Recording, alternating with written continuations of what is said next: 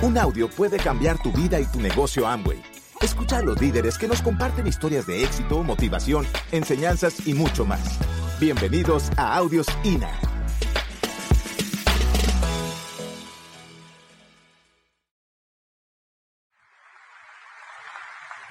Es cierto que, que yo le decía a Edwin que no le contestara el teléfono a Mauricio, pero todo tiene una razón de ser. Yo vengo de una familia tradicional de unos padres que les alcanzó a tocar, entre comillas, diría yo, la época buena del empleo. Cuando a nosotros nos llaman para mostrarnos Amway, yo me encontraba cursando sexto semestre de administración de empresas y al mismo tiempo eh, llevando, asumiendo mi responsabilidad de madre soltera. Tenía 25 años y una hija de 3 años. Entonces, eh, yo les voy a contar rápidamente, yo desde muy joven fui una mujer muy emprendedora. Vengo de una familia no de clase alta, pero era una familia de clase media donde mi papá tuvo la posibilidad de brindarme muchas cosas económicas. Sin embargo, él no lo hacía porque él me enseñó a ganarme y a trabajar por las cosas que yo quería tener en la vida. Entonces, cuando yo termino mis estudios de la secundaria, yo entro a la universidad y a mí me daba pesar de mi papá, que trabajaba muy duro, y me daba pesar que él me tuviera que pagar la universidad.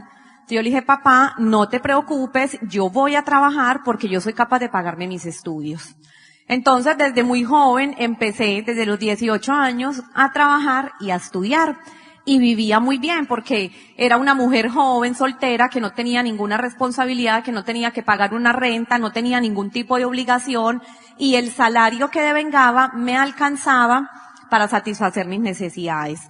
Cuando quedo en embarazo, pues la vida me da un giro completo porque ese dinero que yo me ganaba y que me alcanzaba para muchas cosas, ya no me empieza a alcanzar casi que para nada, pues para lo básico.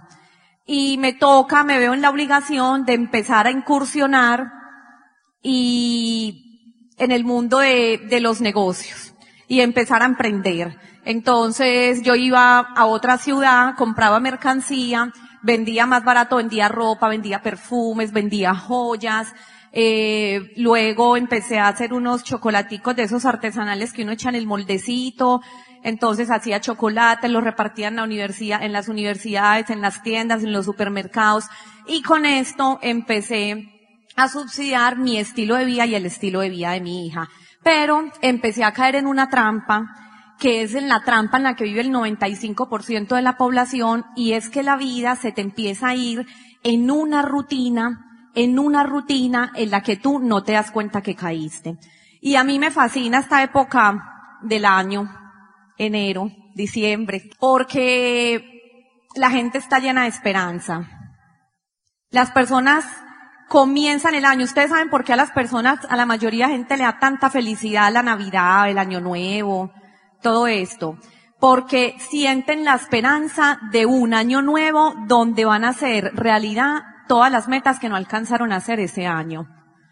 Y uno se reúne con la familia en estas fechas y uno le dice al esposo o a los hijos o a los papás, no sé, mi amor, mira, te prometo que este año sí vamos a cambiar la casa. O este año sí compramos el apartamento. O te prometo, hijo, que este año sí te voy a dar las vacaciones a, no sé, a, a algún sitio que sea muy, muy, muy anhelado aquí. Y te prometo, mi amor, y uno se hace una cantidad de promesas. Este año sí pago las deudas. Este año sí cambio de empleo. Y uno empieza el año muy entusiasmado. Pero lo malo no es eso.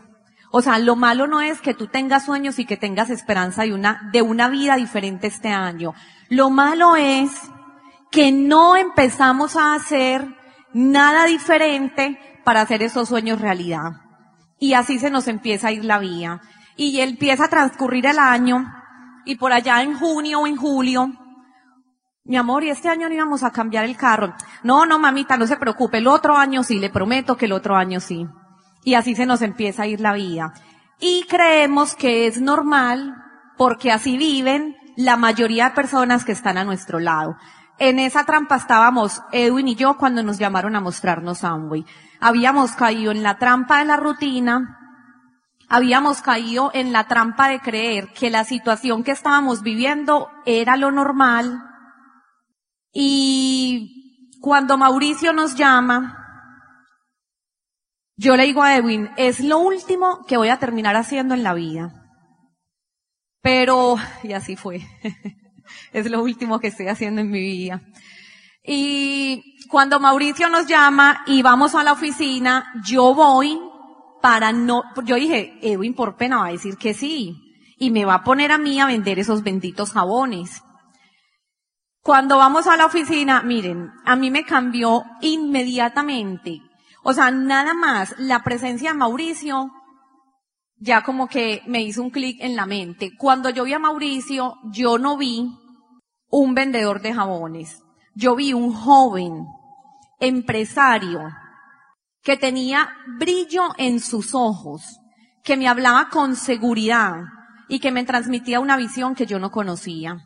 Yo vi un joven menor que yo, que tenía el estilo y la calidad de vida que Edwin y yo llevábamos buscando yo siete años, Edwin llevaba como diez años, buscando en el mundo tradicional. Y cuando Mauricio nos empezó a explicar el negocio, pues yo me conecté mucho más cuando él nos empieza a explicar los bonos y nos dice, mira, cuando tú llegas, él nos empezó a explicar los niveles y los bonos que se ganaban uno a cada nivel.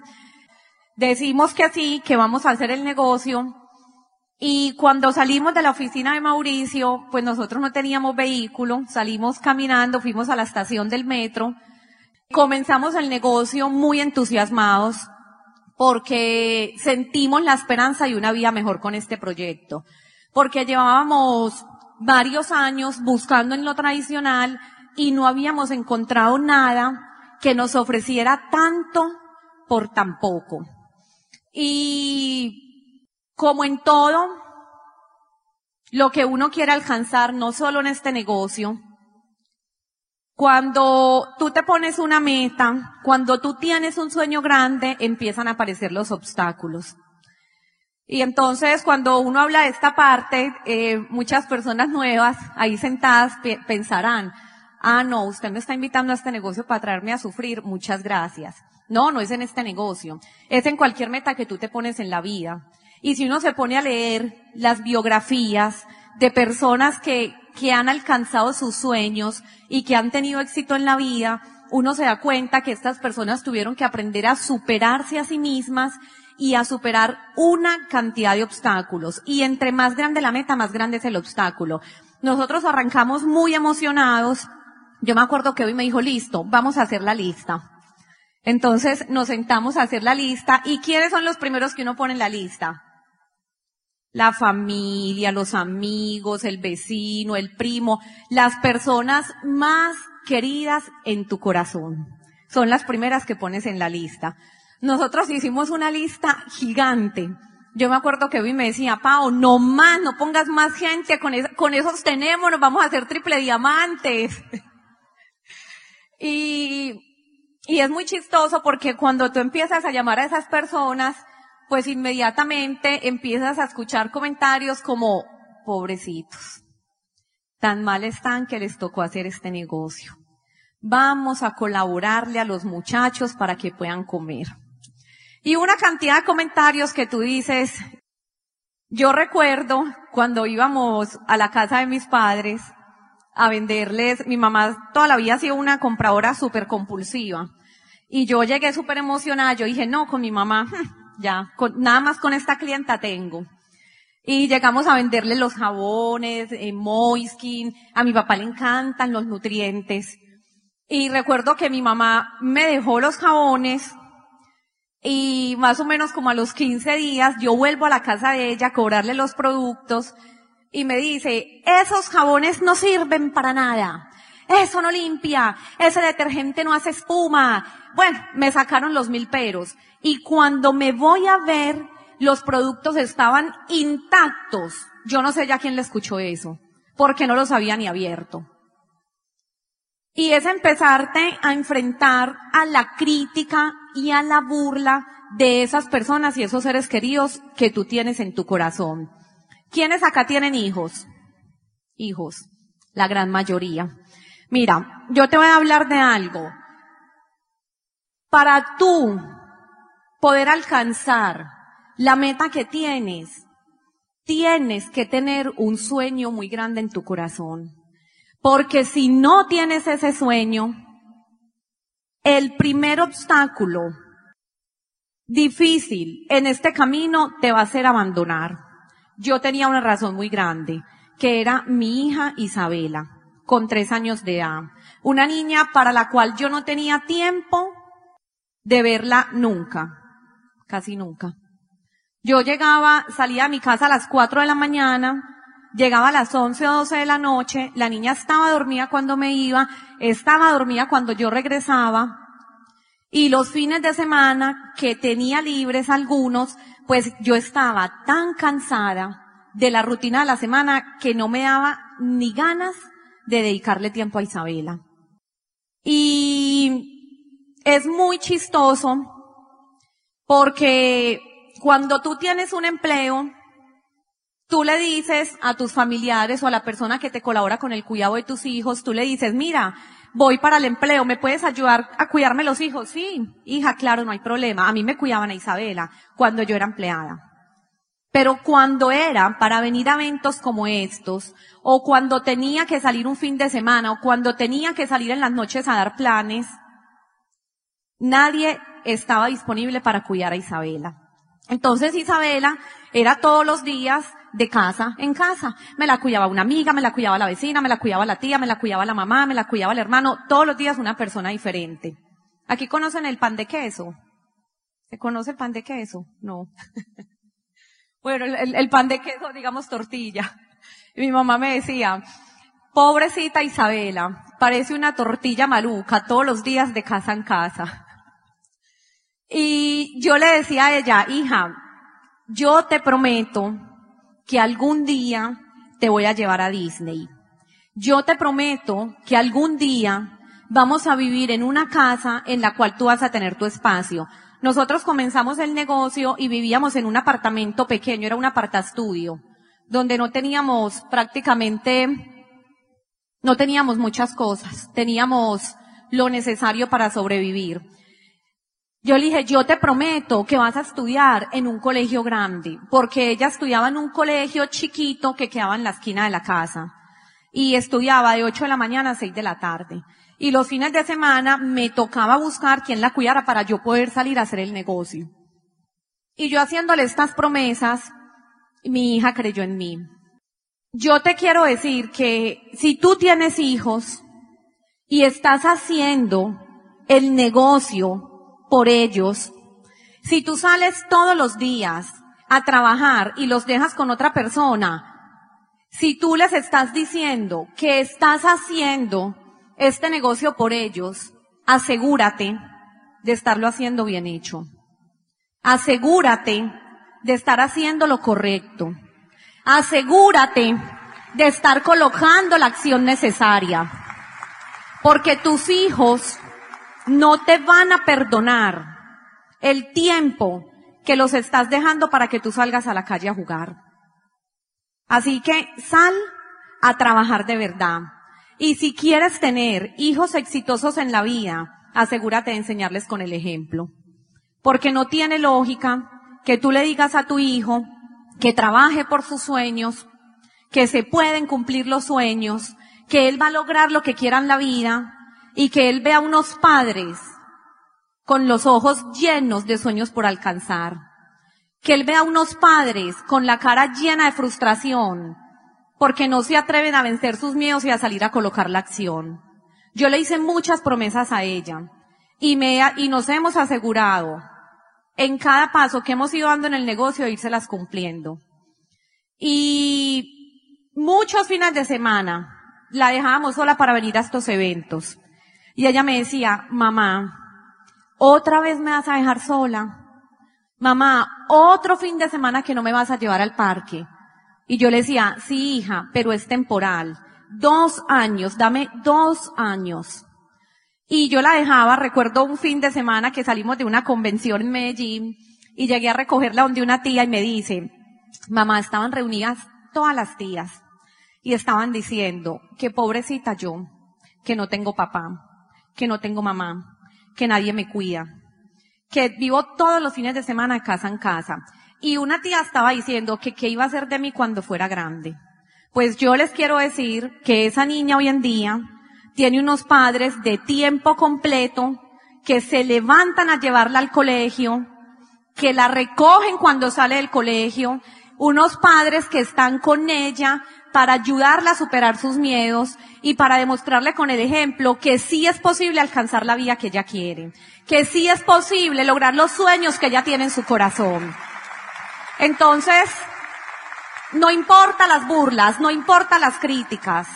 Yo sé que eso duele y duele porque son los seres queridos en los que tú confías.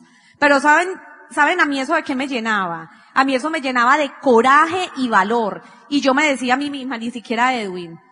Yo decía, me hago diamante para callarles la boca o muero en el intento. Pero no, no les voy a dar la razón. Y empezamos a trabajar fuertemente. Así que cuando salga de esta convención, pregúntate, ¿cuál es tu sueño real? Porque cuando uno arranca el negocio, a uno le dicen, conéctate con tu sueño. Y lo ponen a hacer una carta, pues te sugieren que hagas una cartelera de sueños. Y cuando uno hace esta cartelera de sueños, uno pone la casa, el carro, pagar las deudas. Uno pone cosas que uno cree que son los sueños. Pero realmente, pregúntate si eso es lo que a ti te, te va a mover a hacer este negocio en serio. A mí todas las noches me atormentaba pensar que iba a ser del futuro de mi hija si yo le llegaba a faltar algún día. Y hoy, gracias a este negocio, me acuesto tranquila porque no solo tenemos el futuro seguro, el futuro de ellos tres, sino hasta los hijos de ellos, que ni siquiera han nacido. ¿Quiénes tienen sus padres acá vivos? Una gran mayoría. Señores, no tenemos sueños. Muchas personas me dicen cuando uno les dice, vamos a hacer la cartelera de sueños. Y me dicen, no, yo, sueños. No, es que yo estoy muy bien. Yo gano muy bien. Yo con lo que gano es suficiente para tener un buen estilo de vida. No, yo tengo todos mis sueños hechos realidad. Y ya le hiciste realidad los sueños a tu padre. Yo tengo un papá que trabajó 25 años para una empresa. Tiene 65 años ya mi papá. Y a mí se me llena el corazón de tristeza cuando me pongo a hablar con él y le veo sus ojos llenos de sueños por realizar.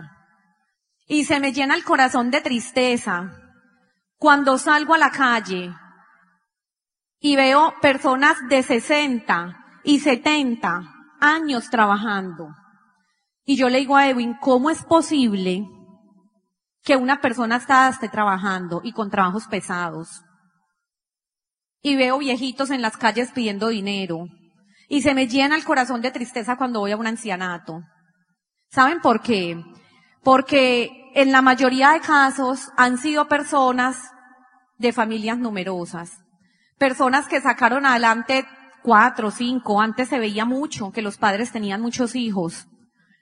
Y yo me pregunto, ¿cómo es posible que una pareja de viejitos, una pareja, sacó adelante cuatro o cinco hijos y que entre esos cuatro o cinco hijos no sean capaces de devolverle a estos viejitos lo que ellos se merecen? No tiene sueños, Vas a esperar a ver a tu papá que lo estén enterrando para ponerte a llorar en la tumba y decir, ay, se me fue y yo como lo quería y era de bueno.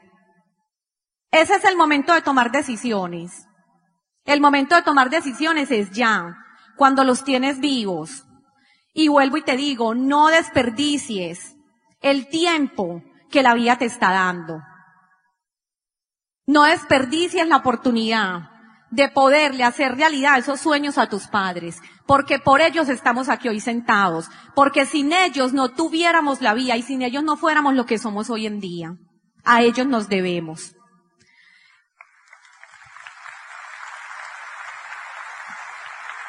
Y finalmente, pues, si me pongo a hablarte de, de todos los obstáculos que surgieron en el camino, no acabaría nunca. Yo sé que tú estás ahí sentado con alguna situación que tienes, con algún problema, problema de pareja, problema laboral, problema económico, problema con los hijos, problema de tiempo, problema de dinero. No sé cuál sea tu problema en este momento. Nosotros también estuvimos ahí sentados llenos de problemas. Y cuando uno escucha a los oradores aquí en la tarima contando su historia, uno dice, claro, es que para ellos es muy fácil. Es que ellos ya lo tienen todo pero no lo teníamos. Y tuvimos que superar obstáculos. Y ahí sentados nos tuvimos que enfrentar a nuestros miedos y tuvimos que tomar decisiones. Y si tú estás ahí hoy sentado, esperando ese momento perfecto para cambiar de nivel, mi amigo, te tengo una mala noticia. Ese momento perfecto no te va a llegar nunca. Te va a tocar aprender a construir el negocio desde la dificultad, porque allí es donde la vida te está formando como mejor persona y como mejor ser humano. Cuando la vida te pone un problema, no es porque te quiere hacer daño, es porque te está retando a ti mismo. Y yo hoy en día, yo he aprendido eso. Nuestra vida no es perfecta. Tenemos dificultades también. También sentimos a veces frustraciones. Pero cada vez que la vida me pone un reto, yo me siento agradecida porque sé que después de superarlo voy a ser una mejor persona, voy a ser una mejor madre, una mejor esposa y una mejor líder. Así que el momento perfecto no te va a llegar. Tienes que salir a trabajar con determinación por ese sueño que tú tienes. Paula, pero es que yo doy muchos planes. Yo doy 10 planes al día y nadie me entra. Mi amigo da 20. Es que yo hago muchas llamadas y no me contestan. Haz más. ¿Cómo se hace? No sé. Cuando tú lo quieres hacer, el cómo no es problema. Cuando tú estás determinado a hacerlo, el cómo desaparece. Y te vas a volver la persona más recursiva y creativa del mundo. No importa cómo está en estos momentos tu mapa grupal. No importa el nivel al cual tú cerraste el mes pasado. Lo que importa es lo que hay en tu corazón. Lo que importa es lo que tú sientes en el estómago cada vez que pronuncias la siguiente meta que tienes en mente. Eso es lo que importa. Lo que importa es la determinación con la que tú vas a salir de esta convención a construir tu negocio.